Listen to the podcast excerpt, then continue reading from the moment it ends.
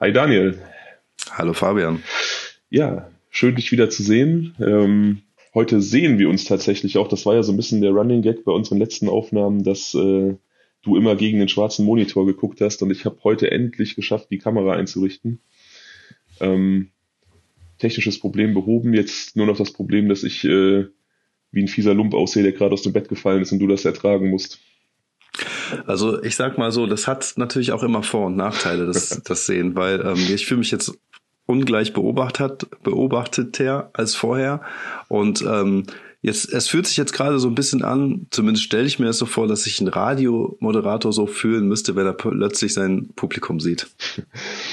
Ich, ich fand es immer sehr angenehm, dich zu sehen, weil ähm, ich beim, beim Erzählen irgendwie immer relativ viel dann an deiner Mimik äh, ablesen kann und davon abhängig machen kann.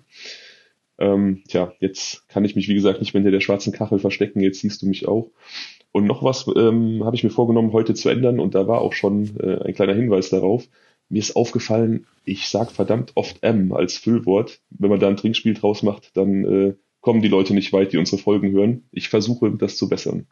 Aber wo wir gerade dabei sind, äh, das fände ich ein total cooles äh, Zuschauergame sozusagen, dass wir sagen, ja, pass auf, wir können ja äh, also Vorschlag ist jetzt äh, eine wirkliche Freestyle-Idee. Die Leute können das zählen und ähm, das dann, wo auch immer wir dann irgendwie äh, das Ganze veröffentlichen werden, das bitte dann einmal posten, wie viel Amps die gezählt haben. Ähm, ist vielleicht ein bisschen gewagt bei äh, Folge 7, das jetzt an ein Gewinnspiel zu koppeln. Aber ähm, ja, also zumindest mal das Zählen fände ich schon ganz cool. Aber bitte nur zählen, keine, keine Trinkspiele daraus machen. Wir wollen hier wirklich niemanden in den, in den harten Alkoholkonsum treiben. Das ist, äh, wir wollen hier unserer Verantwortung gerecht werden.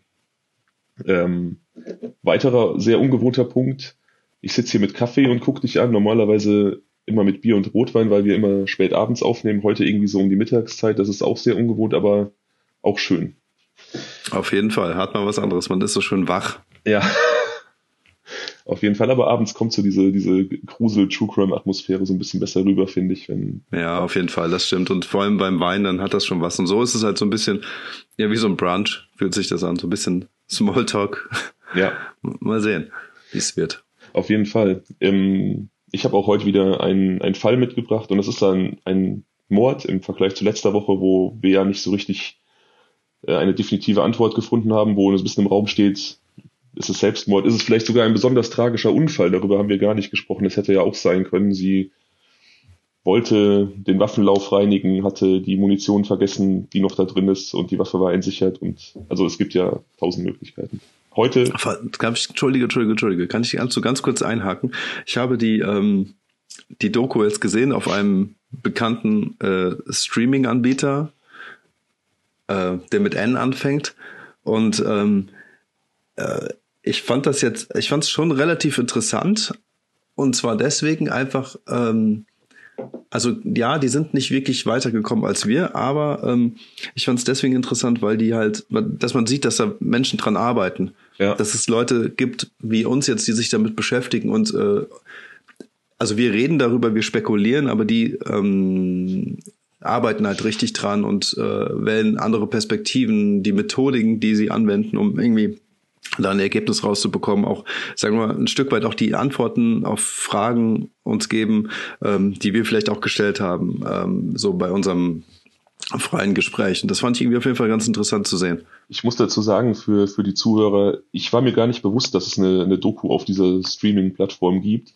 Ähm, das hat Daniel dann irgendwie nach der Sendung oder nach unserer Aufnahme bei, bei Google einfach rausgefunden, weil er einfach noch ein bisschen quer suchen wollte, ein, zwei Punkte noch für sich klären wollte. Und wir haben das dann beide einfach nach der Aufnahme uns angesehen. Ähm, ich fand es auch gut, vor allem weil einfach manche Schauplätze nochmal einfach ein Gesicht in Anführungsstrichen bekommen haben, weil man einfach die, die Schauplätze sehen konnte. Ähm, ich fand es interessant, dass die sich so, oder beziehungsweise dieser eine Gast sich so voll auf diese Geheimdiensttheorie eingeschossen haben, wo ich ja die ganze Zeit gesagt habe, das ist mir zu an den Haaren herbeigezogen. Aber so können halt Meinungen auseinandergehen. Ja, wobei der Typ ja auch vom Geheimdienst kam, ne? Der sagt ja im Prinzip so sowas Erfahrung wie, hatte ähm, in dem Bereich, ja, ja. Ja, genau. Und der sagt, das sieht halt aus wie so ein klassischer äh, Geheim, wie eine Geheimdienstexekution und ähm, es bleibt halt für mich dann irgendwie noch dieses dieses Zeitfenster von 15 Minuten offen, ähm, wo im Prinzip dieses, dieser Raum unbeobachtet war. Und das ist halt schon sehr fragwürdig, was da passiert ist. 15 Minuten können verdammt lang sein. Ja, total. Aber man sieht, wie, wie, wie einfach dieser Fall zum Spekulieren einlädt und was das für ein, für ein Fall mit, mit unheimlich viel Substanz ist, dass wir jetzt, jetzt quasi im Nachgang zum Beginn der neuen Folge das nochmal aufgreifen müssen. Ähm, aber wie gesagt, wir wollen das abhaken.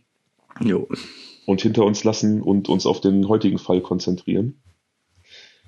Ähm, indem wir natürlich wieder eine, eine Zeitreise machen. Ähnliche Jahreszeit wie beim letzten Mal. Ähm, 10. Mai 1995.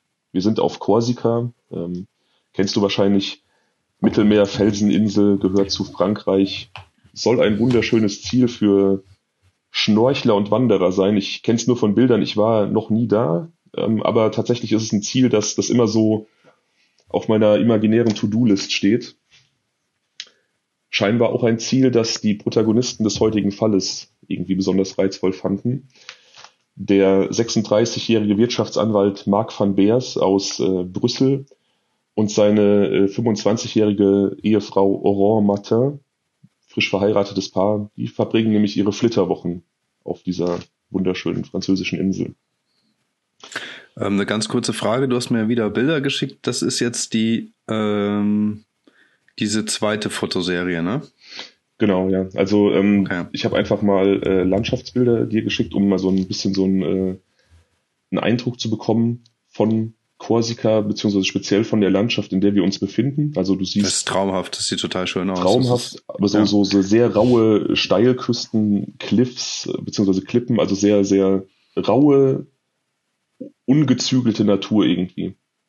Also ich. Ja. Ja. Ja. ja. ja. Ähm, genau. Wie gesagt, dieses, dieses äh, Ehepaar ist dort in den Flitterwochen.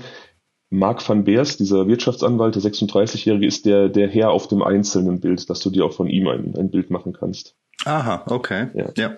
Ein sympathischer Mensch mit Brille, der da einfach äh, nett ins Bild lächelt. Wie gesagt, die mhm. Bilder, die Bilder äh, werden wir bei Instagram veröffentlichen, dass nicht nur Daniel diesen unschätzbaren Vorteil hat, die Protagonisten und die Orte vor sich zu sehen, sondern auch ihr Hörer da partizipieren könnt. Ähm, zurück zur Timeline. An diesem 10. Mai 1995 wird die Feuerwehr des kleinen Küstenorts Calvi gegen 1 Uhr nachts zu einer Unfallstelle gerufen. Circa eine Stunde später sind sie dort. Es ist sehr unwegsames Gelände. Sie treffen eine vollkommen, wie soll ich sagen, eine Frau an, die vollkommen neben sich steht, die ähm, aufgelöst ist in Tränen, äh, barfuß vor ihnen steht, mit Kratzern und Blessuren an den Armen und ähm, von einem Unfall erzählt. Erzählt, dass sie und ihr Mann einen, einen Unfall auf dieser engen Küstenstraße hatten. Man muss sich das vorstellen wie in, wie in Filmen, also diese engen, serpentinigen, sehr, sehr kurvigen Küstenstraßen, die ähm, ja, in, in solchen Ländern, äh, Frankreich vor allem auch in dieser Zeit nicht so wie bei uns mit, mit irgendwelchen Leitplankensystemen gesichert waren, sondern maximal mit irgendwelchen Mäuerchen. Wir haben diese Bilder alle schon tausendmal gesehen. Hm. Wie gesagt, sie äh, wartet dort allein auf die Feuerwehr. Von ihrem Mann, von dem Auto ist keine Spur zu sehen. Sie sagt, sie haben eine kleine Kapelle in den Bergen besucht nach dem äh, gemeinsamen Abendessen in, in Calvi, in diesem Küstenort und auf dem Rückweg sei ihnen aufgefallen, dass sie in die falsche Richtung abgebogen sind und ihr Mann hätte auf der Straße wenden wollen und bei diesem Wendemanöver die Kontrolle über das Auto verloren, was dann diese Klippen hinuntergestürzt sei.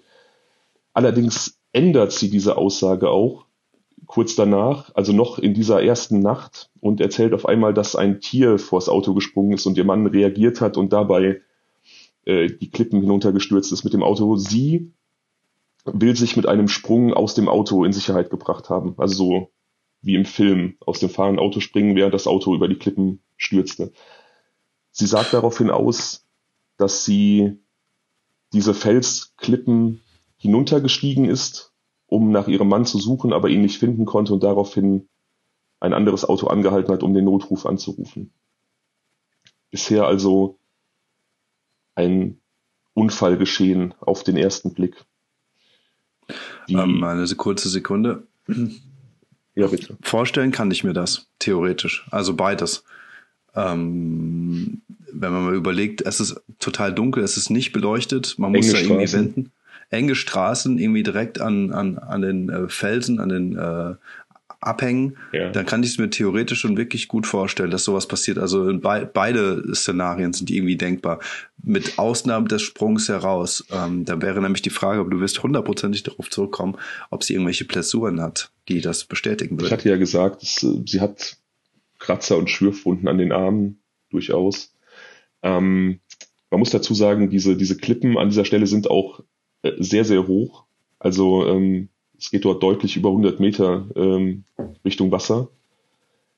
Vielleicht auch nicht unbedingt der beste Spot, um dann auf so einer ungesicherten Küstenstraße ein Wendemanöver einzuleiten. Also hätte man vielleicht nicht unbedingt getan in, die, in diesem Szenario, dass man die falsche Richtung eingeschlagen hat. Aber okay, es ist möglich. Sie, Also ich muss dazu auch nochmal sagen, ich habe mich mal nachts in Portugal äh, verfahren und äh, muss direkt daran denken, weil ähm, es da nämlich auch so, es waren jetzt keine Klippen in dem Sinne, sondern es war halt normales, ähm, ich glaube, ich würde es mal als Wohn-Hotelgebiet nennen. Äh, es war im Algarve und ähm, alles total dunkel und die hatten halt auch sehr enge Straßen und an den Seiten solche, solche Rinnen, aber sehr tiefe Rinnen. Ähm, die spitz zuliefen. Das heißt also, man konnte nicht einfach sagen, ich fahre jetzt fünf Zentimeter weiter rechts. Das wäre also fatal geendet. Und ähm, wenn man da einmal sich eine Weile verfahren hat, dann finde ich es durchaus möglich, dann zu sagen, okay, jetzt muss ich hier aber irgendwie wenden, weil ich einfach überhaupt nicht mehr weiterkomme, weil ich ja nicht weiß, wie lange ich jetzt hier noch fahre, weil einfach alles schwarz ist. Also das vielleicht nur kurzer, ähm, kurzer Exkurs an der Stelle, um da vielleicht noch ein bisschen Verständnis für dieses Wenden aufzubringen. Ja, was das Ganze etwas, etwas plausibler noch macht, an genau dieser Stelle ähm, ist so eine Haltebucht an der Straße. Also es ist durchaus ein Platz, den man vielleicht jetzt, wenn man auch Zeit sparen möchte und genervt ist, dass man, dass man den falschen Weg eingeschlagen hat, diese Verbreiterung der Straße durch diese Haltebucht könnte man tatsächlich nutzen. Mhm. Ähm, Okay. Sie bricht das Gespräch mit den Feuerwehrleuten dann ab, äh, ist einfach zu aufgelöst, zu emotional, wird ins Krankenhaus gebracht und ähm, dort behandelt.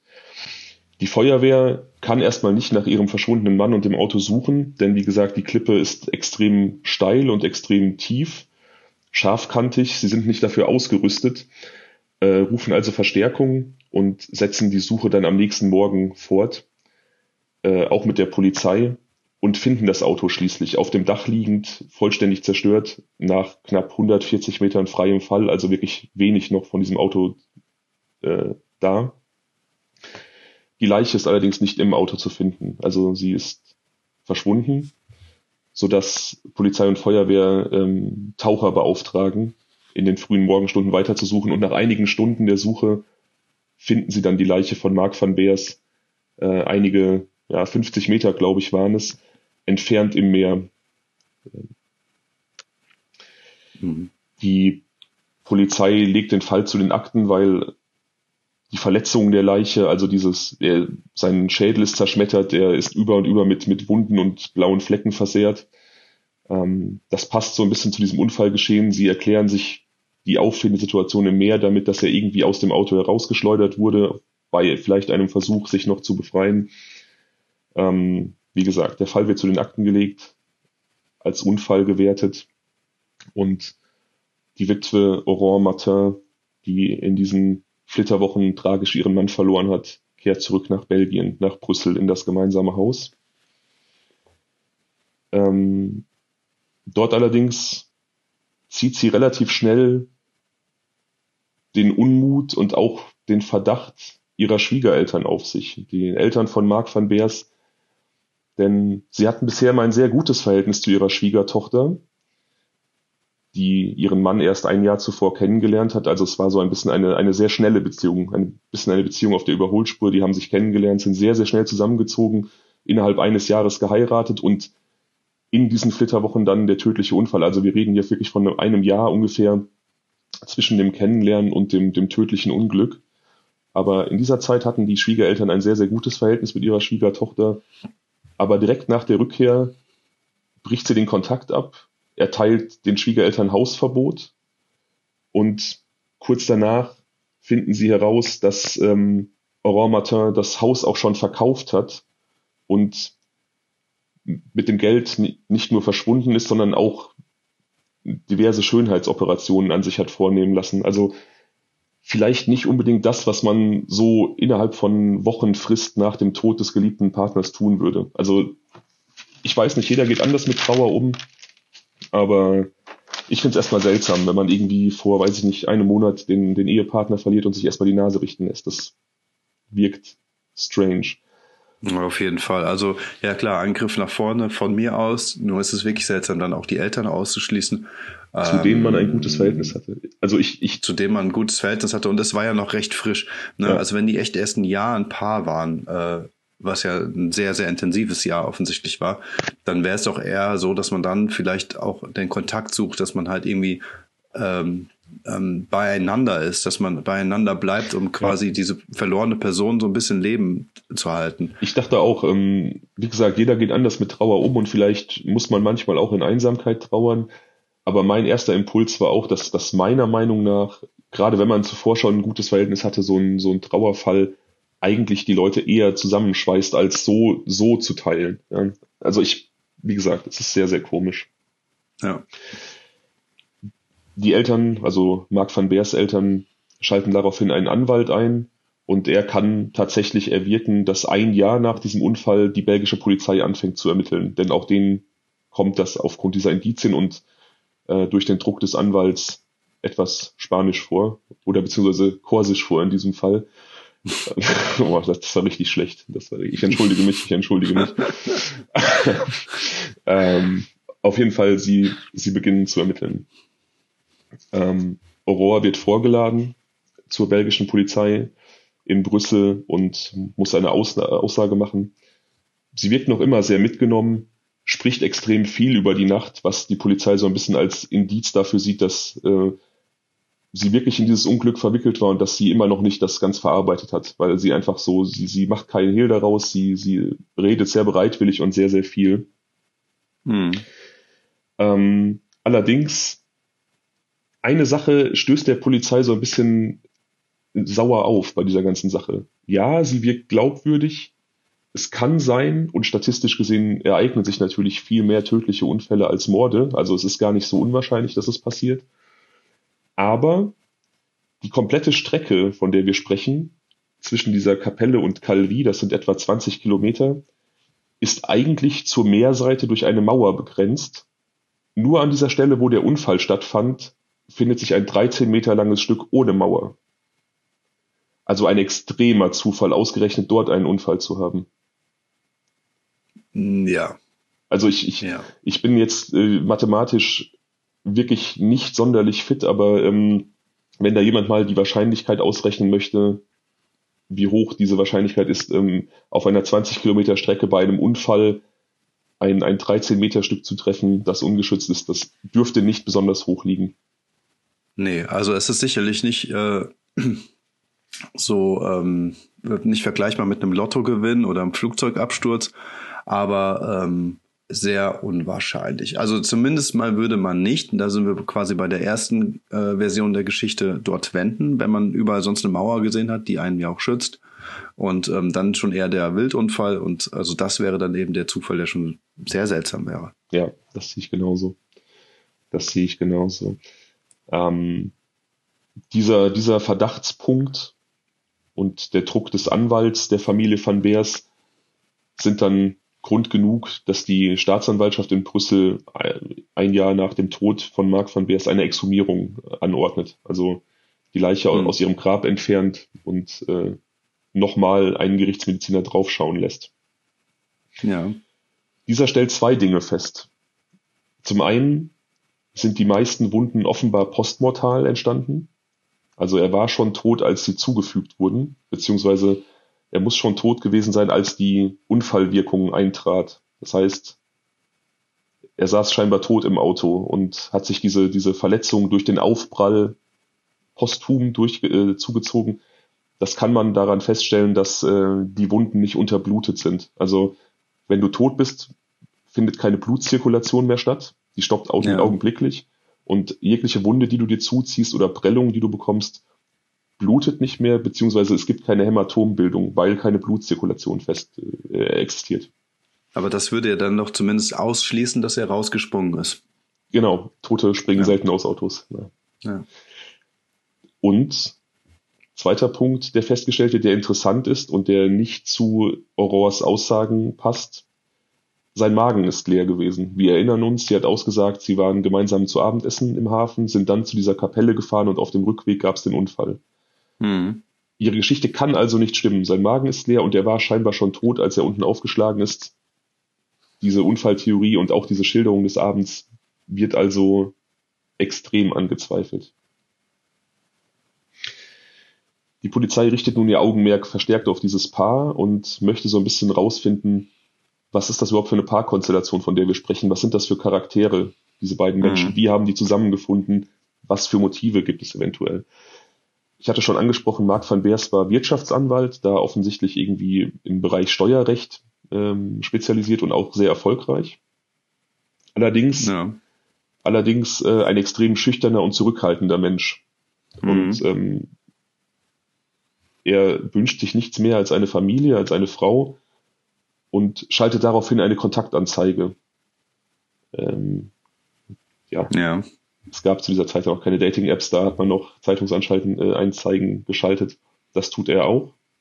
Auch sie hat eine, eine ganz andere Zeit, ja. Ja, auf jeden Fall. Auf jeden Fall hat auch sie eine Anzeige geschaltet, zuvor schon.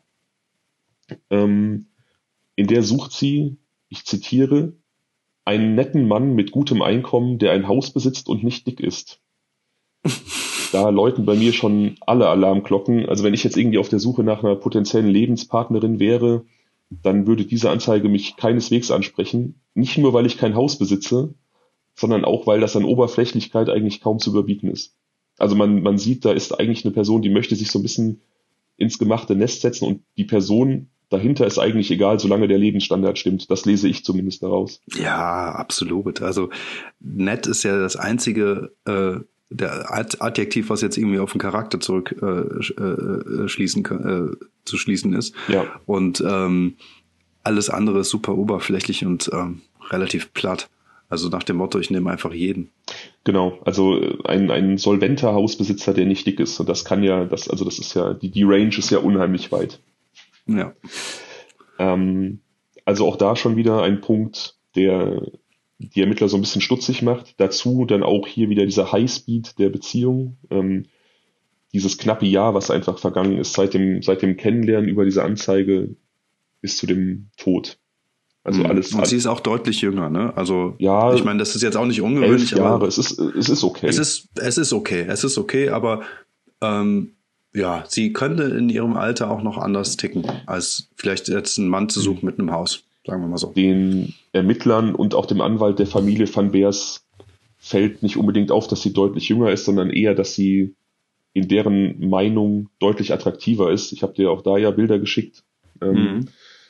Ja, eine, eine blonde junge Frau, die, die ähm, lebensfroh in die Kamera lächelt. Und ähm, es ist sicherlich festzuhalten, dass oberflächlich objektiv betrachtet sie in einer anderen Liga spielt als Marc van Beers. Das muss nichts heißen. Wir wissen, das spielt keine große Rolle, aber im Hinblick darauf, dass, dass ihre Auswahlkriterien bei der Partnersuche doch relativ oberflächlich waren, vielleicht doch ein, ein Punkt, den man beachten sollte. Ja, das denke ich auch. Also wenn eine junge, attraktive Frau ähm, extra so eine äh, Partnerannonce schaltet, was sie wahrscheinlich nicht müsste, dann kann ihr Anliegen dahinter ja eigentlich eben nur dieses Materielle sein. Weil man doch unterstellen kann, dass sie ähm, vielleicht durch einen äh, Gang ins Café oder in einen Club oder wie auch immer ähm, durchaus Möglichkeiten hätte, Männer kennenzulernen. Davon gehe ich auch aus, ja. Ähm, zumal auch sie vom, vom Wesen her relativ gegensätzlich zu Marc van Beers beschrieben wurde, also nicht schüchtern und zurückhaltend, sondern eher äh, ja, eine auffällige Person, die ja, outgoing, wie man heute so auf Neudeutsch sagt, eigentlich ja, kontaktfreudig. Das beschreibt es wahrscheinlich ganz gut. Hm.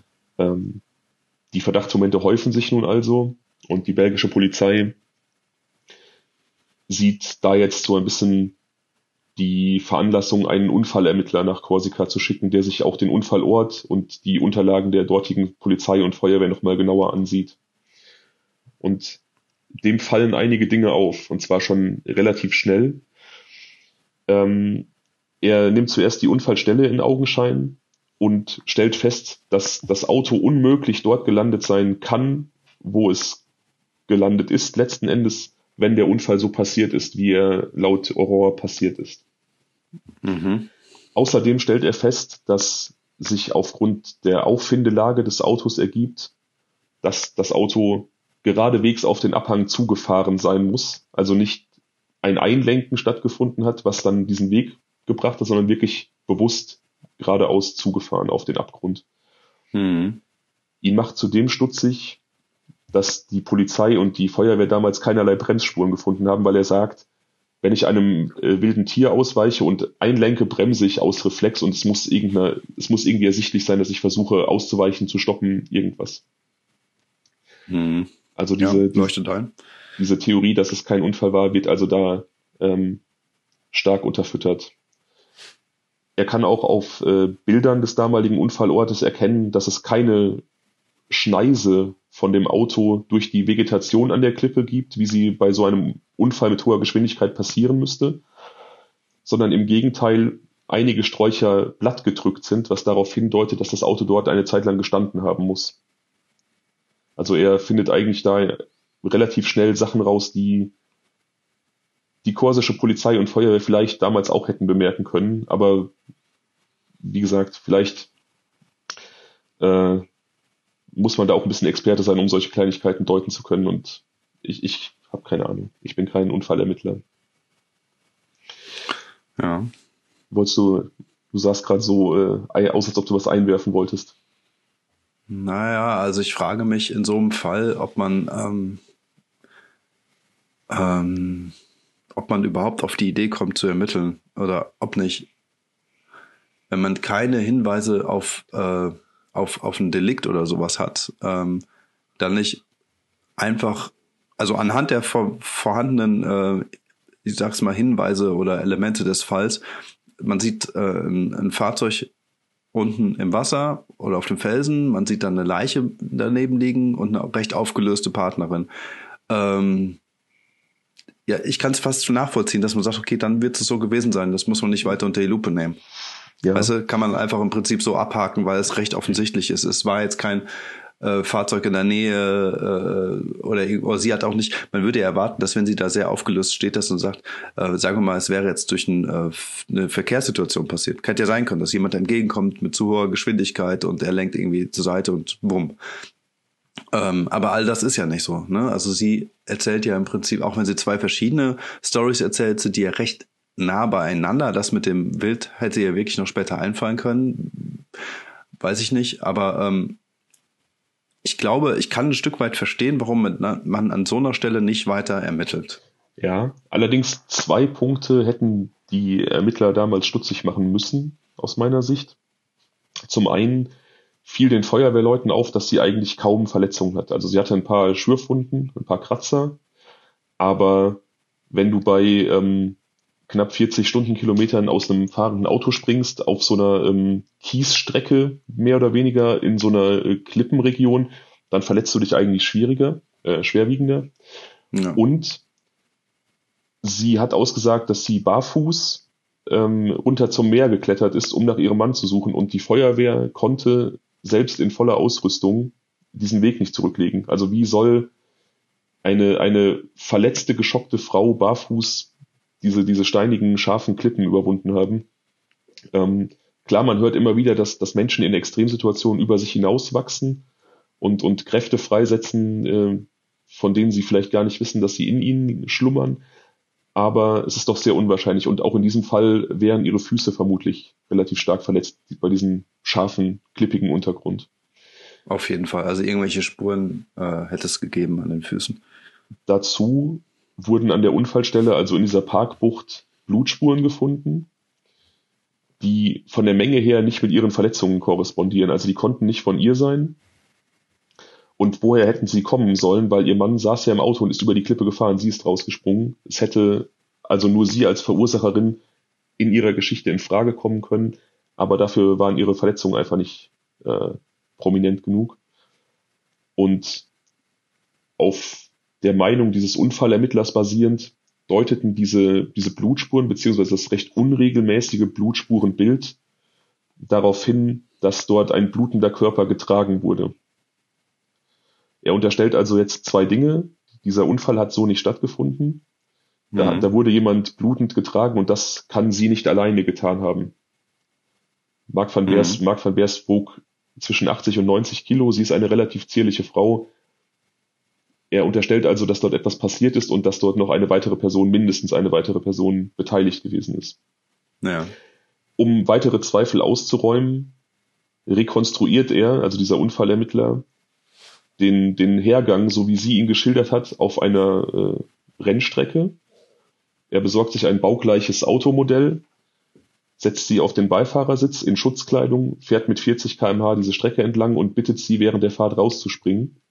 Sie, mhm. sie schafft es nicht bei mehreren Versuchen. Er verringert das Tempo immer weiter, immer weiter. Sie schafft es nie. Keiner dieser Versuche wird irgendwie ähm, von Erfolg gekrönt. Machen wir ganz, ganz, ganz, ganz kurz. Er ist mit ihr zu einer Rennstrecke gefahren. Genau, mit einem baugleichen Auto wie dem Unfallwagen hat sie in, ja. hat sie in gepolsterte Kleidung gesteckt und hat gesagt, so, jetzt zeigen Sie mir mal, wie Sie aus diesem Auto gesprungen sind. Ja, aber was ist denn das für ein Vergleich? Das macht doch kein Mensch mehr, ja. wenn das geplant ist. Also da muss man ja wirklich sagen, hey, es ist Nacht, es ist eine Situation und der reflexartig springt man raus. Aber äh, zeig mir mal bitte jemanden, der nicht gerade Stuntman ist oder äh, irgendwie, keine Ahnung, Cole Sievers heißt, äh, der mal eben... Die jüngeren äh, Zuhörer so, wissen nicht, wer Cole Sievers ist, aber egal, ein Stuntman, ein Film. Ja, dann einmal, einmal googeln, ähm, dann wissen die Bescheid. Und äh, äh, der, der dann einfach so auf Knopfdruck ohne Ausbildung und so weiter halt äh, aus dem Auto rausspringen kann. Ich also das weiß ich nicht. Ich halte das auch für fragwürdig, weil ich glaube tatsächlich auch, dass in so einer in so einer Extremsituation man einfach andere Reflexe nochmal hat. Aber wie gesagt, es ist halt ein Baustein. Er, er ähm, reduziert die Geschwindigkeit immer weiter und sie schafft es wirklich nie, aus, mhm. aus dem Auto zu springen. Und ähm, ich glaube, das hat auch einfach so ein bisschen der, der, diesen psychologischen Effekt haben sollen, dass man ihr zeigen möchte, wir glauben dir nicht und deine Geschichte ist sehr, sehr wackelig. Also das ist meine, mhm. das ist meine Interpretation. Ich habe das nicht so gelesen oder so. Ich, aber dass das keine große Beweisgewalt hat, wie du ja auch schon angeführt hast, da sind wir uns, glaube ich, relativ sicher. Okay, nee, das ist ein guter Punkt. So kann ich mir das auch vorstellen. Das ist schlüssig und ähm, ähm, so macht das auch wirklich Sinn. Genau. Ähm, aufgrund oder aufgrund, infolge dieser, dieser gescheiterten Rekonstruktion verschwindet sie. Sie taucht unter und die belgische Polizei sieht das dann als Schuldeingeständnis und erlässt einen internationalen Haftbefehl. Mhm. Zeitgleich taucht eine Zeugin bei der Polizei auf, aus heiterem Himmel. Also wirklich Kommissar Zufall Deluxe in diesem Fall. Und da muss man sich, da muss man sich fragen, oder da muss man einfach sagen, wäre diese Zeugin vielleicht einen Monat vorher gekommen, dann hätte Aurore nicht verschwinden können. Diese Zeugin ist nämlich die Ex-Freundin von Aurores Vater. Und die, ja. die beiden hatten auch ein sehr, sehr gutes Verhältnis. Und sie hat Aurore nach diesem vermeintlichen Unfall im Krankenhaus besucht. Und dort hat die frische Witwe zu ihr gesagt, ich habe das Verbre per perfekte Verbrechen begangen, ich bin reich, ich habe ihn umgebracht und keiner wird mir auf die Spur kommen. Und sie hat nicht nur das gesagt, sie hat auch noch Details geschildert. Also diese Zeugin wusste quasi zwei Jahre die komplette Geschichte oder eineinhalb Jahre, glaube ich, sind vergangen und hat erst jetzt sich an die Polizei gewandt, als sie vom Vater der Täterin getrennt war, was man vielleicht auch ein wenig fragwürdig finden kann. Auf jeden Fall erzählt sie nun mhm. die, die gesamte Geschichte Natürlich ist diese Tat nicht alleine begangen worden, das hat ja schon die Rekonstruktion ergeben. Aurore hat nämlich einen Liebhaber, einen Deutschen, Peter Uwe Schmidt. Deutscher geht's nicht, was den Namen angeht. Ähm, nee. Man weiß nicht so richtig, wann die beiden sich kennengelernt haben, aber höchstwahrscheinlich waren sie schon ein Paar, bevor Aurore äh, Mark van Beers kennengelernt hat. Also diese diese Idee, dass sie einfach nur jemanden gesucht hat, ähm, auf dessen Kosten sie leben kann, vielleicht auch in Kombination mit ihrem eigentlichen Partner, die nimmt immer mehr Formen an. Es scheint, dass sie wirklich da gezielt auf der, auf der Suche nach ähm, einem relativ wohlhabenden Mann war für sich und ihren Partner. Mhm. Ähm, dieser Peter Uwe Schmidt hat in der Tatnacht mit einem anderen Auto die Straße blockiert. Und als Mark van Beers ausstieg, um ähm, nachzusehen, ob er helfen kann, ist er mit einem Baseballschläger auf ihn losgegangen und hat ihn totgeschlagen. Und äh, diese Zeugin, Fabienne heißt sie, berichtet auch, dass Aurore gesagt hat, sie hat sich ein bisschen darüber lustig gemacht sogar, weil sie ja die Täterin war, beziehungsweise die Komplizin, dass Mark van Beers in seinen letzten Lebenssekunden, während Schmidt ihn äh, totgeschlagen hat, gebrüllt haben soll, bitte lassen Sie meine Frau in Ruhe, tun Sie ihr nichts. Also Boah. an Tragik quasi kaum zu überbieten, weil er einfach natürlich in diesem Moment nicht wusste, dass sie ihn verraten hat. Boah, wie schmutzig. Ja. Also wie schmutzig, dass sie da noch lacht. Ja. Boah, wie dreckig kann ein Mensch eigentlich sein? Also dann auch diese Details da irgendwie weiter zu erzählen. Ich meine, ja, man kann sagen, sie wollte da irgendwie ihrer Seele Luft machen, aber ich, ich finde es eher extrem kaltblütig, so diese Details dann auszupacken.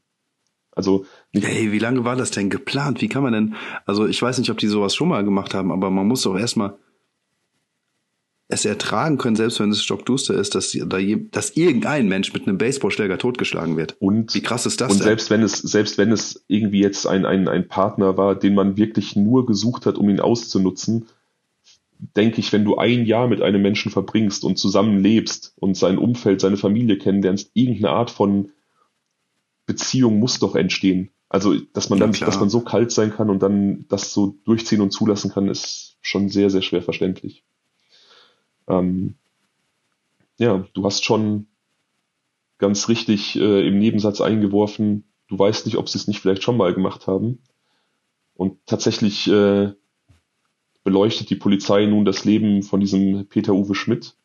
Und da gab es tatsächlich auch mal einen Todesfall, der ein bisschen seltsam war. Denn der gute Mann war schon mal verheiratet mit einer Belgierin. Er war als Deutscher bei der Bundeswehr in Belgien stationiert. Ich weiß nicht, inwieweit ähm, die Bundeswehr im Ausland stationiert ist. Ich war selber nicht bei der Bundeswehr, aber wahrscheinlich gibt es da irgendwelche, ich sag mal, Austauschprogramme. Ähm, jedenfalls war er 1992 in Belgien stationiert und lernte dort eine damals 22-jährige Literaturstudentin kennen ähm, und zog innerhalb von einer Woche bei ihr ein und die Hochzeit ging dann auch innerhalb von Monaten über die Bühne. Ungefähr drei Monate später haben sie geheiratet. Und ihre Schwester also seiner damaligen Frau sagt aus, dass er dann nach dieser Hochzeit eigentlich erst sein wahres Gesicht gezeigt hat und ähm, sich als, als chronischer Fremdgänger und Krimineller entpuppt hat, der seine Frau laufend betrogen hat und ähm, in Versicherungsbetrügereien, Autodiebstähle und so weiter verwickelt war. Auch von ihm habe ich dir übrigens ein Foto geschickt. Er ist der Mann neben Aurore Martin auf diesem Pärchenbild. Der Sunny Boy. So ein Sunny Boy-Typ, genau. Also, also Kandidat Baywatch äh, äh, oder so. Ja, genau. Krass, ja, also wenn man so die Leute sieht, ne, also man versucht ja immer so ein bisschen in die Augen reinzuleuchten und so eine Seele zu erkennen bei all diesen Fotos, ähm, auch wenn die schon ein paar Jährchen auf dem Buckel haben. Ähm, also das sieht man den Menschen nicht an, ne?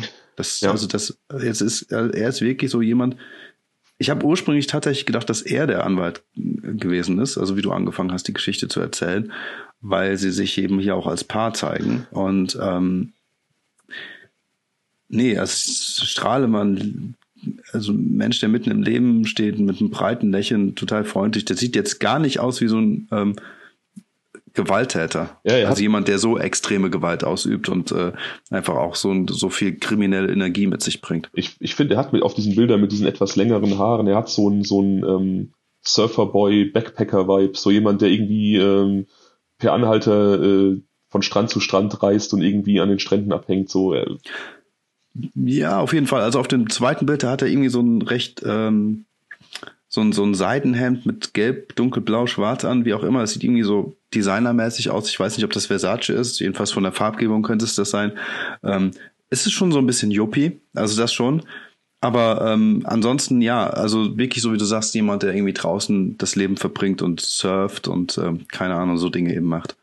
Wie du auf jeden Fall schon gesagt hast, man sieht es beiden nicht an. Also es gibt tatsächlich irgendwie ähm, Bilder von, von manchen Mördern, oder, oder ähm, ja, Serientätern, die man sieht und man, man merkt einfach, vielleicht natürlich auch, weil man von den Taten weiß, aber man merkt einfach, dass selbst diese Fotografien irgendwie Dunkelheit ausstrahlen. Aber in diesem Fall ist das einfach nicht so. Also das können wir definitiv festhalten.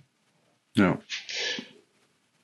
Zurück zu seiner ersten Ehe. Wie gesagt, seine Frau hatte dann irgendwie einige Monate nach der Ehe ähm, sein wahres Gesicht erkannt. Es kam dann auch immer wieder zu, zu Schlägen durch ihn. Und sie rief immer wieder ihre Schwester an und bat sie, ähm, sie zu besuchen, weil sie Angst hatte, allein mit ihrem Mann zu sein. Und ein halbes Jahr nach der Eheschließung wollte sie sich trennen. Also es ging nicht mehr. Ähm, sie, sie wollte seine kriminellen Geschäfte nicht mehr decken, die er da quasi von, vom gemeinsamen Haus ausgeführt hat und er wollte, sie wollte einfach weg von ihm und diese Betrügereien auch einfach nicht mehr hinnehmen, die mit fremden Frauen stattfanden.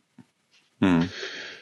Und ihr kam damals zugute oder ihr kam gelegen, dass die Polizei schon auf ihn aufmerksam geworden ist und wegen diverser Autodiebstähle gegen ihn ermittelte und sie drohte ihm, dass sie zur Polizei geht und aussagt alles, was sie weiß, wenn er nicht einer Scheidung zustimmt. Mhm. Zwei Tage vor dem Termin mit der Polizei stirbt sie allerdings auf tragische Weise bei einem Autounfall.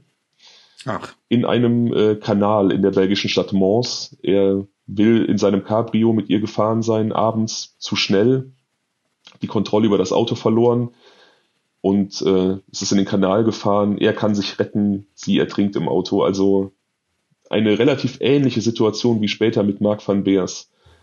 Und auch hier für das Umfeld ähm, eine etwas fragwürdige Situation.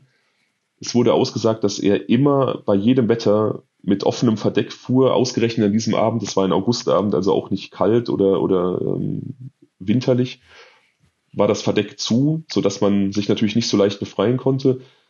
Ähm, allerdings sagen Gutachter, dass seine Frau trotzdem genug Zeit gehabt haben muss, um sich zu befreien, weil so ein Auto drei, vier, fünf Minuten braucht, bis es versinkt und sie eigentlich mhm. eine sehr, sehr gute Schwimmerin war. Also es liegt auch hier irgendwo der Verdacht nahe, dass das nicht die ganze Geschichte ist, aber man kann ihm nichts beweisen. Ja. Er wird äh, zu drei Monaten Bewährung äh, wegen fahrlässiger Tötung äh, verurteilt und kassiert die äh, Lebensversicherungssumme. Drei Monate Bewährung wegen fahrlässiger Tötung. Das heißt also nicht Totschlag, sondern fahrlässiger Tötung im Sinne von ähm, Verkehrsunfall. Genau. Er, hat, er, ist, er hat nicht richtig aufgepasst. Er hat sich nicht an die Verkehrsregeln gehalten, er ist zu schnell gefahren, das hat den Unfall nach sich gezogen und daraufhin ist seine Frau gestorben. Krass. Und ähm, kannte er denn ähm, die, wie heißt die, Audrienne, wie heißt die? Aurore. Die Aurore. Kannte, sie, kannte er Aurore zu dem Zeitpunkt schon? Weil mich ja jetzt im Prinzip äh, interessiert, okay, er hat diese kriminelle Energie, aber ähm, trotzdem, er scheint ja auch jemand zu sein, der Leute gut beeinflussen kann. Mhm, aber kannten die beiden sich zu dem Zeitpunkt schon, dass sie sozusagen so ein bisschen äh, so ein Bonnie und Clyde Paar waren äh, oder äh, kamen sie erst später in sein Leben? Weiß man das? Also man weiß nicht, wann sie sich kennengelernt haben. Aber die Indizien deuten darauf hin, dass sie sich kannten, bevor sie Mark van Beers kennengelernt hat, aber vermutlich nicht ähm, äh, nicht schon zu der Zeit, als er das erste Mal verheiratet war. Ähm, okay. Er ist offensichtlich jemand, der einfach generell ein äh, skrupelloser Opportunist ist und ähm, das jetzt nicht unbedingt davon abhängig ist, dass er da noch eine, eine Bonnie an seiner Seite hat, wie du jetzt das formuliert hast. Ähm, in Verbindung mit diesem Geständnis dieser Zeugin Fabienne wird natürlich jetzt auch dieser Fall eher als Mord gesehen von der belgischen Polizei. Allerdings ähm, bringt das nichts, weil man in Belgien nicht zweimal für die gleiche Tat verurteilt werden kann. Und da er ja schon wegen fahrlässiger Tötung verurteilt worden ist, kann man ihn dafür also nicht mehr belangen. Das ist in vielen Ländern so. Das ist meines Wissens nach auch in Deutschland so. Ähm, beispielsweise auch in den Vereinigten Staaten der Fall O.J. Simpson. Da habe ich das damals relativ äh, deutlich mitbekommen, der ja auch angeblich seine damalige Partnerin und deren Liebhaber ermordet haben soll, ähm, freigesprochen wurde und dann einfach ähm, in, in diversen Dokumentationen dieses Thema aufgegriffen wurde. Selbst wenn er gestehen würde, kann man ihn nicht mehr belangen, weil er ja schon rechtskräftig freigesprochen worden ist. Man kann nicht zweimal einen Prozess für das gleiche Verbrechen bekommen. Okay. Ähm, es gilt also, ihn und Aurore maximal im, im Hinblick auf den Mord an Mark van Beers Ding festzumachen. Problematisch ist, auch er ist verschwunden, wie auch Aurore. Und man findet jetzt heraus, dass äh, es ihnen auch nicht an Geld mangelt äh, für ihre Flucht, denn Aurore hat kurz vor dem Tod von Mark van Beers verschiedene Lebensversicherungen auf ihn abgeschlossen, beziehungsweise es scheint, als hätte er sie abgeschlossen mit seiner Frau als Begünstigte, aber ähm, diese Versicherungsverträge stellen sich als gefälscht heraus. Und sie hat insgesamt 600.000 Euro Versicherungssumme abkassiert. Bei einer Versicherung, ganz makaber, hat sich der Betrag sogar dadurch verdoppelt, dass ihr Mann bei einem Unfall ums Leben gekommen ist. Also ähm, da alleine, dass diese Klausel von ihr mit Bedacht eingefügt wurde und er dann kurz danach an einem Unfall stirbt, spricht ja auch für eine, eine krasse Planung. Absolut. Ähm, und dann zusätzlich halt noch die Erlöse des Hausverkaufs, ne? Richtig. Also, Aber ähm, das waren ja dann keine Euro, sondern irgendwie eine andere Währung, die es damals in ja, Belgien gab wahrscheinlich. Ich ähm, bin mir gar nicht sicher. Ich meine, waren das nicht Gulden? Ah, nee, Gulden waren in Holland. Ich ähm, ich weiß es nicht. Also die. Oh, ich weiß es auch nicht. Also auf jeden Fall ist dieser Betrag jetzt schon umgerechnet, also 600.000 Euro umgerechnet in, in der damaligen belgischen Landeswährung äh, hat sie kassiert, plus den Erlös aus dem Hausverkauf. Hm. Krass, ja, okay, Geld hatten sie auf jeden Fall genü ja. genügend. Und ähm, ja, ich glaube auch Mitte der 90er, beziehungsweise es geht jetzt ja auf Ende der 90er zu, da konnte man auch nochmal einfach ganz anders untertauchen, als das vielleicht heutzutage der Fall war. So, man hat keine digitalen mhm. Spuren hinterlassen, da haben wir ja letzte Folge auch drüber gesprochen, ähm, im Hinblick auf die nicht funktionierende Identifikation von Jennifer Fergate, nennen wir sie einfach so in Ermangelung eines, eines richtigen Namens. Hm. Und ähm, vor allem war damals auch einfach noch nicht dieses flächendeckende, ich sag mal, Überwachungssystem ausgebaut im Sinne von ähm, viele äh, Sicherheitskameras an öffentlichen Gebäuden, an besonderen Straßenecken, an öffentlichen Plätzen.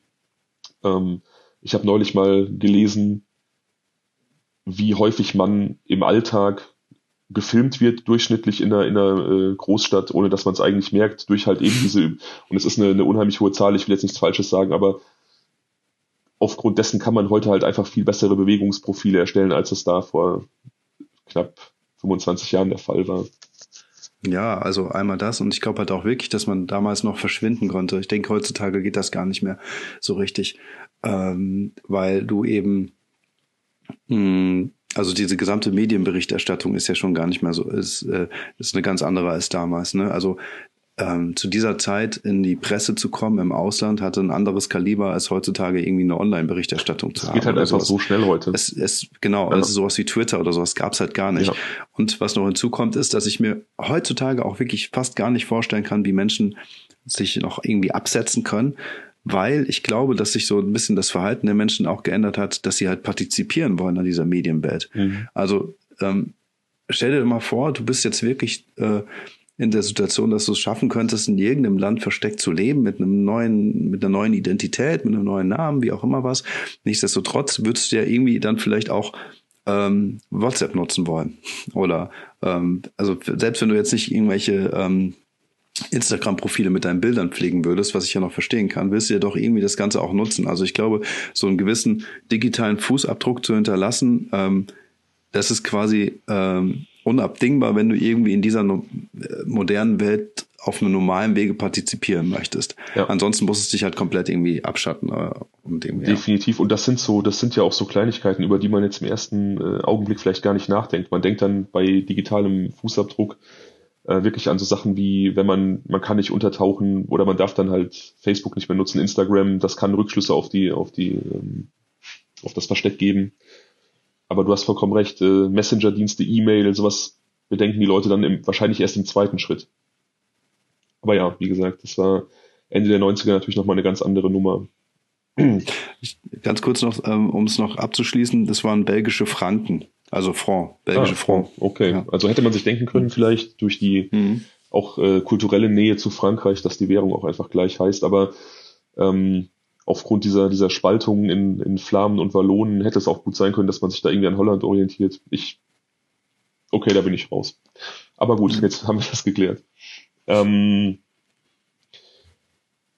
ein, ein Fakt noch, natürlich auch zu diesem Verschwinden. Ähm, ein, ein Umstand, der, der Peter Uwe Schmidts erster Frau Ursula hieß sie übrigens, ähm, besonders Angst gemacht hat auch, ähm, war, dass sie eines Tages im Haus auf ein Versteck stieß mit, mit äh, großen Mengen Bargeld und ähm, verschiedenen gefälschten Ausweispapieren, die alle sein Gesicht zeigten, aber halt verschiedene Namen, verschiedene Identitäten. Also er scheint auch jemand gewesen zu sein, der Zugang zu solchen Quellen hat. Wenn ich jetzt äh, irgendwie einen gefälschten Ausweis brauchen würde, der ähm, möglichst narrensicher ist, dass ich am Zoll nicht auffalle, wüsste ich nicht, wohin ich gehen muss, aber er wusste es scheinbar und ähm, das begünstigt natürlich dieses Verschwinden. Auf jeden Fall richtig krass, ne? Also heutzutage, also ich wüsste es halt auch nicht, aber man hätte halt so die Vermutung, irgendwie ins Dark Web oder wie auch immer, dass du da halt irgendwie fündig werden kannst. Aber halt gerade zu dieser Zeit, du musst ja ein super krasses Netzwerk haben, um, um, also du tauchst dann wirklich in eine Parallelwelt. Zwischenmenschliche Kontakte, ja, aber das sind wirkliche Kontakte zu Menschen, ja. die du dann hast in dieser Parallelwelt. Ja. Ne? Vielleicht über Mittelsmänner, okay, von mir aus, aber du hast einen irgendwie zwischenmenschlichen direkten Kontakt, da ist nichts mit irgendwie, keine Ahnung, äh, äh, Drogenversand übers Internet oder so. Ne? nee. Sowas nicht. Genau.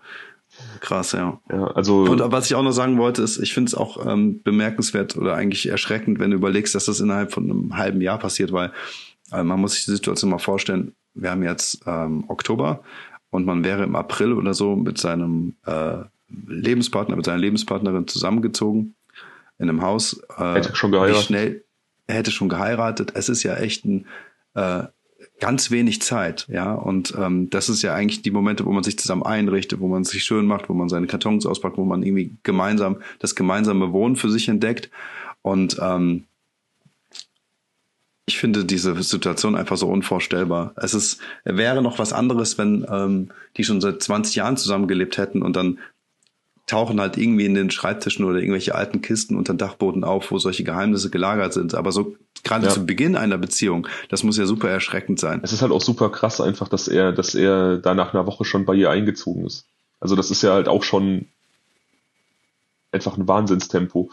Also ihre, mhm. ihre Schwester hat in einer ähm, Dokumentation darüber gesagt, dass sie gerade aus einer längeren Beziehung kam und da ziemlich äh, heartbroken war, also ihr, ihr ziemlich wehgetan wurde und sie sich da vielleicht auch deswegen einfach sehr schnell in was Neues gestürzt hat, um ähm, einfach diesen Schmerz aufzufangen und irgendwie wieder ähm, optimistischer aufs Leben zu gucken und so ein bisschen mhm. auch das Aufarbeiten der, der letzten Beziehung damit aufgeschoben hat. Und das ist ja auch wieder so ein Punkt. Ne? Er muss ja dann auch irgendwie ein Gespür dafür haben, so ich finde eine verletzliche Person, die vielleicht auch irgendwie beeinflussbar ist, wo ich dann andocken kann, wo ich meine Scheiße durchziehen kann. Ich sollte nicht ja. fluchen hier, glaube ich. Ähm, ich habe hab das nicht gesagt. Ähm, aber ja, du weißt, was ich meine. ja, ja, voll. Ähm, ja. Aber wie geht's denn dann jetzt weiter? Also er ist also ein Krimineller und wurden die irgendwann mal geschnappt, wenn sie verschollen waren? Ja, tatsächlich ähm, wurden beide dann durch Zufall eigentlich. Also wie gesagt, internationaler Haftbefehl lag dann gegen beide vor. Und er wurde relativ unglamourös 1997 ähm, im September auf dem Parkplatz von einem Supermarkt in Miami verhaftet. Also die hatten sich in die Vereinigten Staaten abgesetzt. Mhm. Und ähm, offensichtlich Pech, dass da ihn Polizisten gesehen haben, die diese internationalen Verhandlungsbilder im Kopf hatten und ihn erkannt haben. Mhm er hatte äh, bei dieser Verhaftungssituation 50.000 Dollar in Bar dabei und wollte dann noch die Beamten bestechen und hat ihnen gesagt, hier nehmt einfach das Geld und lasst mich gehen, aber die ähm, haben sich darauf nicht eingelassen. Und ähm, ja, er führt dann die Polizei halt auch zu seiner Partnerin. Die wird dann auch festgenommen. Mhm. Und ein Jahr später, also die beiden landen dann erstmal in amerikanischer Untersuchungshaft und ein Jahr später werden sie dann an Belgien überführt und ihnen wird dann da der Prozess gemacht. Mhm. Ja, das äh, endet relativ unspektakulär. Also es gibt, ähm, er versucht so ein bisschen äh, ihr die Schuld zuzuschieben, sie versucht ihm die Schuld zuzuschieben und ähm, er geht die Polizisten wohl auch relativ offensiv an und sagt ihnen, dass sie keine Beweise für seine Beteiligung haben und dass die, die Lage relativ dünn ist, aber dem Gericht reichen halt einfach diese, diese vielen, vielen Indizien und auch die Zeugenaussagen. Und ähm, er wird letzt, letztendlich, letztendlich, da hatte ich einen kleinen, er wird letztendlich zu einer Haftstrafe von 20 Jahren verurteilt und sie zu 15. Hm, weil er, das heißt, sie müssten wieder draußen sein, ne? Sie müssten draußen sein, ja sind auch draußen. Also es, es gab mal wohl Versuche von irgendeiner belgischen Zeitung, äh, Aurore Martin heutzutage ausfindig zu machen, um mit ihr zu sprechen, aber ich äh, glaube, das war nicht von Erfolg gekrönt. Mhm. Ähm, aber klar, er fünf Jahre mehr, weil er der aktive, der aktive Part war, der den Mord auch letzten Endes begangen hat. Und auch etwas mehr, weil man ihm unterstellt hat, dass er so ein bisschen der Kopf hinter der ganzen Geschichte war, dass das sein Plan war. Ähm, weiß ich nicht. Also ich glaube, das ist dann auch oft so eine, so eine, so eine Falle, in die man da tappt, dass man in, bei so diesen Gangsterpärchen, bei dieser Konstellation Mann, Frau, die was Schlimmes tun, oft dazu neigt, ähm, automatisch zu unterstellen, dass der, dass der Mann der Wortführer ist oder der, derjenige, der den Ton angibt. Aber ich weiß es nicht. Ich kann über diese Konstellation nicht sagen. Ähm, ja, ich, ich weiß halt nur nicht, wo, wo dieser Gedanke herkam. Ich habe da auch nicht viel zu gefunden ähm, die Haftstrafe, ja, okay. Ja. Ähm, ich finde, ähm, also ja, ich glaube halt auch nicht immer, dass die Männer zwangsläufig die Drahtzieher sein müssten, wobei es in diesem Fall, und deswegen auch meine Frage, ob die sich schon kannten, ähm, schon danach schreit, dass er halt quasi dieses Potenzial äh, erstmal mitgebracht hat, halt auch kriminell zu werden und vielleicht auch jemand umzubringen. Ändert nichts an der Sache, dass ich es komisch finde, dass sie es einfach erträgt, dass er jemand totgeprügelt wird. Und ähm, ich finde, ähm, vielleicht noch kurz zum Tathergang. Also er hat ihn dann mit dem Baseballschläger oben getötet und dann an diese Klippe runtergeschmissen. Ähm, ins Auto gesetzt und mit dem Auto dann die Klippe runtergeschoben. Also er, die Leiche ist dann offensichtlich wirklich rausgeschleudert worden. Man weiß es okay. allerdings nicht genau, also man, man weiß es nicht hundertprozentig, aber muss es ja so sein, sonst wäre sie im Auto gefunden worden. Und diese Blutspuren, ähm, da oben, was ist damit passiert? Weil es muss doch unfassbar viel Blut da oben gewesen sein. Ja, ja, wie gesagt, das wurde ja, das wurde ja gefunden. Das war dieses Blutspurenmuster aufgrund dessen der der Unfallsachverständige dann äh, geschlossen hat, dass da jemand blutend getragen worden sein muss und das nicht aus ihren Wunden gekommen sein kann. Ähm, hm. Ich weiß nicht, wie viel Blut da letzten Endes gewesen ist. Ich weiß nicht, wie viel Blut entsteht, wenn ich jemandem ähm, mit einem Baseballschläger auf den Kopf schlage.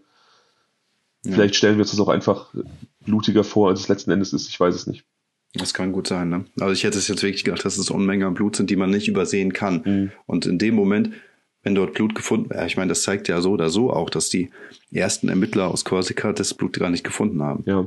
Ja, ja, also, ne? also sie haben, ja haben sie offensichtlich nicht richtig untersucht alles. Sie haben es ja gefunden und es wurde ja auch äh, erwähnt, sonst hätte dieser Unfallermittler äh, das ja nicht, nicht irgendwie darauf Bezug nehmen können, aber man hat dem halt einfach offensichtlich keine Bedeutung beigemessen und da kommen wir dann zu dem Punkt, wo ich gesagt habe, da wurde ja offensichtlich ein Fehler gemacht. Also ich finde es halt, mhm. ich finde es halt schwer und anmaßend, ähm, solchen Profis dann zu unterstellen aus unserer Sesselpupser Podcast äh, Position heraus, ihr habt Fehler gemacht. Aber wenn ich dann da an so einer Unfallstelle Blut finde und mir kommt das eh alles ein bisschen komisch vor und die, die, die Frau, die ich dort finde, hat einfach keine Verletzungen, die zu diesem Blut passen, dann muss es woanders herkommen. Ja, genau. Und die Geschichte ist ja auch eine andere gewesen. Ja. Sie sagt ja wirklich, dass äh, es gab ja im Prinzip kein, keine Situation, wo hätte sonst noch Blut fließen können, außer bei ihr. Genau, richtig, genau. Ja. Also da hätte eventuell etwas weniger Zeit vergehen können. Aber es ist halt generell so ein Fall, wo alles deutlicher, deutlich schneller hätte zu, zur Auflösung kommen können. Also hätte diese, diese Ex-Freundin des Vaters sich einfach früher dazu aufraffen können, der Polizei ihr Wissen anzuvertrauen, dann hätte auch diese Flucht gar nicht stattgefunden. Wäre, ja. wäre Peter Uwe Schmidt vielleicht ähm, im Jahr 1992 für den Mord an seiner ersten Frau verurteilt worden, der ja offensichtlich hm. auch schon extrem fishy war, also dieser, dieser Todesfall, hätte er sie, also Aurore, niemals kennengelernt, dann wäre dieser Mord an Marc van Beers wohl niemals geschehen. Ja, ja und ähm, genau so ist es. Ich finde, ich kann ein Stück weit, ah nee, was heißt nachvollziehen? Ich würde es natürlich nicht tun, ne? Aber ähm, diese ähm, Ex-Freundin von seinem Vater verstehen, dass sie vielleicht aus irgendeiner äh, aus emotionalen. Beweggründen, mit Loyalität heraus äh, halt irgendwie dann äh, äh, Stillschweigen bewahrt hat, aber nichtsdestotrotz ähm, weiß ich nicht, da hast du vollkommen recht, das hätte, die hätten halt schon viel früher gefunden werden müssen und möglicherweise wussten dann natürlich auch äh, die einen oder anderen, wo sie sich aufgehalten haben. Also kann ich ja. mir nochmal vorstellen, dass, dass sie einfach geschwiegen haben. Auch finde ich seltsam, dass äh, Oran ähm, so offen damit umgegangen ist, als sie dann äh, der einen Dame, wer war das jetzt noch genau? Fabienne, ihrer die die Freundin, die Freundin ihres die Freund, Vaters. Die Freundin ihres Vaters wiederum dann ähm, erzählt hat, dass ähm, dass sie da so ein äh, das perfekte Verbrechen begangen hat. Ich finde auch. Das finde ich auch seltsam. Ich finde es super gesagt. strange. Also ich äh, hätte man das gemacht, dann würde man ja eigentlich kleine Brötchen backen und das nicht so an die große Glocke hängen. Ähm, aber ich finde, wie gesagt, auch das Verhalten dieser dieser äh, dieser Freundin oder dieser Ex-Freundin des Vaters sehr, sehr fragwürdig. Also diese, diese Nibelungentreue ähm, hat ja auch Levels. Also wenn ich jetzt ähm, erfahre von der Person, die mir irgendwie nahe steht, also wenn ich jetzt diese Frau gewesen wäre und Aurora hätte mir erzählt, mein Mann hat mich in der Ehe durchgehend vergewaltigt und ich habe den dann irgendwann aus Notwehr erstochen, dann würde ich wahrscheinlich auch meine mhm. Fresse halten und das ähm, nicht erzählen. Ja. Aber wenn sie zu mir kommt und sagt, ich habe diesen, diesen ahnungslosen gutmütigen Menschen kaltblütig umgebracht, um an seine Kohle zu kommen, dann ja. würde ich das auf jeden Fall nicht für mich behalten. Ja. Und das ist auf jeden Fall ein sehr fragwürdiger Punkt. Ja, ähm, genau. Fragwürdig finde ich auch, oder zumindest mal spannend zu erfahren, warum ähm, Peter Uwe Schmidt in Miami mit 50.000 äh, Dollar in der Gegend rumläuft, wenn er gerade shoppen geht im Supermarkt. Auch das wäre ja spannend. Äh, so dekadent. Also ich meine, wenn sie damals eine Million, ähm, was auch immer Dollar hatten, dann war das natürlich viel Geld oder wie, auch, wie viel auch immer sie dann hatten, aber es war halt im Prinzip also nicht so viel, dass man mal eben täglich mit 50.000 Dollar in der Tasche rumlaufen kann. Also wäre schon interessant gewesen ich, zu erfahren, was er damit vorhat. Ja, ich weiß es nicht. Da wurde nichts zu gesagt, aber ich habe mir natürlich Gedanken darüber gemacht und ich habe für mich eine Erklärung gefunden, die für mich Sinn ergibt. Ich weiß nicht, ob es so letzten Endes war. Ich glaube, dass er einfach immer damit gerechnet hat, dass man ihnen auf die Spur kommt und er einfach für den Fall, dass man vielleicht nicht ins Versteck zurückkehren kann, dass einfach dieser, dieser, dieser Ort, wo man sich versteckt hat, kompromittiert ist, ähm, ein Startkapital für die Flucht nach vorne hat einfach. Mhm. So für den Fall, dass, dass du auffliegst und du kannst nicht ähm, in deine Bude zurück, du kannst deine, deine Sachen nicht holen, hast du immer noch eine Summe, die ausreicht, um woanders anzufangen. Okay, das macht Sinn, ja. Kann, das also kann es kann auch was ganz anderes ne, sein. Ja, aber in seinen abstrusen Gedankenwelten wird das auf jeden Fall gut reinpassen, das stimmt. Also ich glaube tatsächlich, wenn ich irgendwie ähm, so ein, so ein abgetauchter Mann auf der Flucht wäre, der, der wirklich auch damit rechnen muss, ähm, quasi jeden Tag, es kann passieren, dass die Polizei vor meiner Tür steht, ähm, dann würde ich das, glaube ich, so machen. Ja, wahrscheinlich. Ähm, aber ganz kurz nochmal, das heißt auch, es gibt jetzt wirklich äh, kein wirkliches Beweis dafür, dass sie es die Tat begangen haben. Es sind ganz viele Hinweise und Indizien, die darauf, äh, die, die, die quasi dazu, äh, die das bestätigen würden. Ähm, aber eine richtige Aussage, ein Geständnis ist jetzt nicht erfolgt. Immer nur Schuldzuweisung gegenseitig. Ja, genau. Es gibt also diese unglaubliche Indizienkette, einfach diese, diese, dieser Ort des Unfalls, die gefälschten äh, Lebensversicherungen, ihr Verhalten nach dem Tod, ähm, dann natürlich diese Unfallrekonstruktion, mhm. beziehungsweise auch der, der Umstand, dass nach der Exhumierung festgestellt wurde, dass äh, offenkundig er schon tot war, bevor er unten aufkam.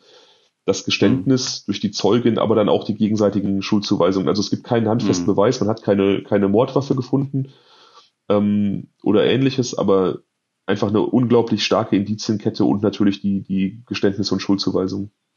Hm, okay, wenn jetzt, also seitdem weiß ich ja nicht, keine Revision oder irgend sowas eingelegt worden ist, ähm, schreit das ja auch danach, dass sie es für sich so auch akzeptiert haben. Ja. Und äh, ja. Okay. Krasse Story, würde ich sagen. Ja, und nochmal. Das ist eine gute, gute Geschichte, mal was ganz anderes. Und nochmal ein klassischer, ein klassischer Kriminalfall, nachdem wir jetzt ja auch ähm, letzte Woche so ein bisschen abgetaucht sind in die, ähm, ja, in die spekulative Ebene, hier jetzt wirklich was Handfestes. Mhm. Ähm, ich muss noch ganz kurz was sagen zu unserer persönlichen Timeline, weil es mir eben aufgefallen, du ähm, hast auch davon gesprochen, ähm, du hast im Nebensatz erwähnt, dass jetzt Oktober ist. Wenn diese Folge zum Hören bereitgestellt wird, wird es äh, vermutlich nicht mehr Oktober sein, sondern eher Anfang Dezember. Ähm, mhm. Einfach nur, dass die Leute das so ein bisschen einschätzen können. Wir haben uns entschieden, anfänglich so einen kleinen Puffer an Folgen vorzuproduzieren, damit wir ähm, unser selbst auferlegtes, ähm, unser selbst auferlegten Veröffentlichungszyklus einfach beibehalten können und nicht irgendwie ins Schwimmen geraten. Also ihr werdet uns immer zeitversetzt hören.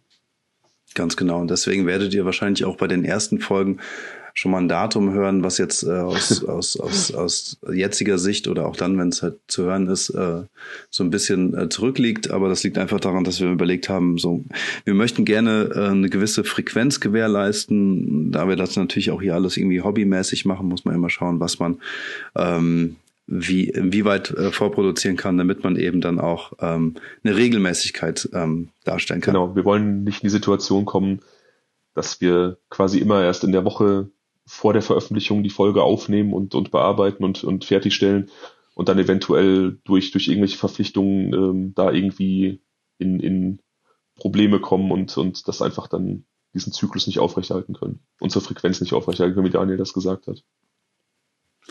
Genau. Ähm, ich glaube, in diesem Sinne vielleicht nochmal ähm, zum Abschluss. Wir würden uns ähm, wie immer sehr freuen, irgendwie ein Feedback zu dieser Folge zu bekommen, zu unseren Gedanken, ähm, zu unserer Art und Weise damit umzugehen, ähm, eure Meinungen zum Fall zu hören.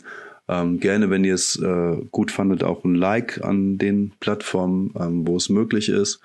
Und ähm, ja, Vielen Dank fürs Zuhören. Gerne auch konstruktive Kritik und vielleicht auch ähm, ein Nachzählen und Vergleichen der M's in der letzten Folge mit den M's in dieser Folge. Ich habe mich zwei, dreimal dabei ertappt, aber ich glaube, im Großen und Ganzen habe ich meine Vorgabe ganz gut umgesetzt. Ich glaube auch. Ich habe zwischendurch mal drauf geachtet. ich auch, ich musste auch noch ein, zwei Mal. und ich, ich, ich, ich musste mich noch fragen, wie anstrengend ist es jetzt drauf zu achten die ganze Zeit? Muss er jetzt bei jedem Wort und bei jedem Satz irgendwie nachdenken? Muss ich aufpassen, wie ich Fragen stelle? Nein, nein, nein, nein. Ähm, da war es wieder. Äh, es sind einfach diese Sachen, ne? es sind so, so Kleinigkeiten, die sich einfach einschleichen. diese, diese kleinen Füller, wenn man eine, eine Denkpause macht und wenn man eben kein ausgebildeter Sprecher ist. Also es gibt ja, es gibt ja wirklich Podcasts, wo man den Leuten einfach anmerkt, dass sie, dass sie da so eine Ausbildung im journalistischen Bereich haben, vielleicht aus dem Radio oder so, und einfach ähm, neben schönen Stimmen auch noch einfach wirklich eine wunderbare Erzählstruktur zu bieten haben. Mhm. Und wir sind halt einfach vollkommene blutige Laien und wir, wir, wir hoffen, dass, dass auch im Laufe dieser Zeit ähm, so eine Art Progression stattfindet dass, dass die Hörer auch spüren, wie wir mit dem Podcast irgendwie wachsen und unsere Art sich vielleicht auch positiv verändert. Und deswegen ist Perfektion gar nicht unser Anspruch am Anfang. Aber das ist halt ein Punkt, der mir extrem aufgefallen ist, als ich die letzte Folge nochmal quer gehört habe. Ja. Ich glaube auch, wir werden immer, immer besser, glaube ich. Und ähm, auch die professionellen Sprecher brauchen, haben ja auch Jahre der Übung. Und wie es so schön heißt, Übung macht den ähm, Meister. Meister, ja. Damit verabschieden wir uns für heute. Vielen Dank fürs Zuhören. Danke, Daniel, dass du Gast warst. Immer wieder schön mit dir. Ja, finde ich auch sehr gerne und vielen Dank nochmal für diesen schönen Fall. Sehr schön aufbereitet, wie immer. Und bis zum nächsten bis Mal. Woche. Tschüss. Ciao.